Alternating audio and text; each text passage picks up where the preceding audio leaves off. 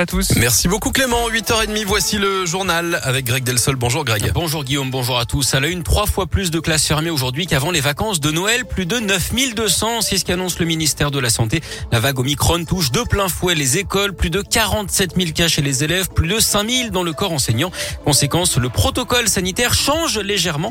D'abord, les enfants cas contact n'auront plus à refaire un test antigénique en cas de nouveau cas positif la même semaine dans la même classe. Et les directeurs d'école n'ont plus envoyé toute la liste des cas contacts aux caisses primaires d'assurance maladie. Notez également que l'accord des deux parents est désormais obligatoire hein, pour vacciner les enfants de 5 à 11 ans. À partir de 12 ans, celui d'un seul parent continue à suffire. La vaccination a été ouverte hein, à l'ensemble des 5-11 ans le 22 décembre dernier. Au 4 janvier, ils étaient environ 67 000 à avoir reçu au moins une injection. On vous en parlait cette semaine sur Radio Scoop en 2021. La métropole de Lyon a enregistré près de 38 millions de déplacements à vélo. C'est une hausse de 30% par rapport à 2020.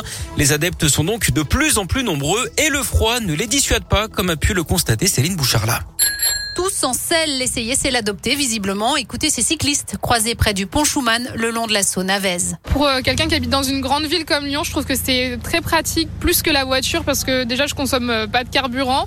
En plus, je risque pas d'être prise dans les bouchons. Bon, après, en hiver, c'est un peu compliqué vu qu'il fait froid, mais euh, je trouve que oui, ça reste plus pratique. Ça me fait une activité physique au moins, au moins deux fois dans la journée, donc ça me permet de me maintenir en forme. Le seul point que je trouverais peut-être à redire, c'est faire attention aux voitures, parce que étant donné que Lyon est une grande ville, ben voilà, faut faire toujours attention, euh, ça peut être dangereux. Malgré les aménagements récents, la pratique du vélo dans le Grand Lyon n'est pas sans danger. Nicolas Igersheim est le président de l'association La Ville à Vélo. Les points noirs, ce sont encore les passages sous le périphérique et en général sur les ponts. Il y a encore euh, trop peu de ponts qui sont aménagés comme le, pont Moran par exemple où on a une piste bidirectionnelle séparée. Mais c'est en voie de résorption aussi. Près de 100 km de voies cyclables aménagées depuis le premier confinement ont été pérennisés et les travaux des premières lignes des voies lyonnaises sont en cours. On rappelle que les voies lyonnaises, c'est le nom du réseau de voies cyclables larges et sécurisées dans la métropole. 12 voies cyclables hein, sont d'ailleurs envisagées d'ici 2026, construites en partie sur des voies existantes.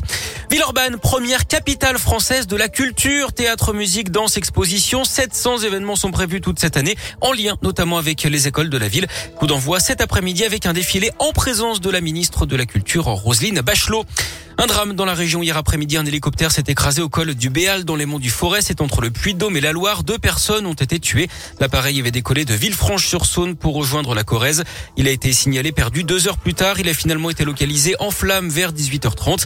Les causes du crash sont pour l'instant inconnues. Une enquête a été ouverte. Elle est confiée à la gendarmerie des transports aériens. Une plainte pour homicide involontaire déposée cette semaine contre la prison de Villefranche-sur-Saône. Elle fait suite au décès d'un détenu lundi. Il avait été retrouvé dans le coma la veille dans sa cellule.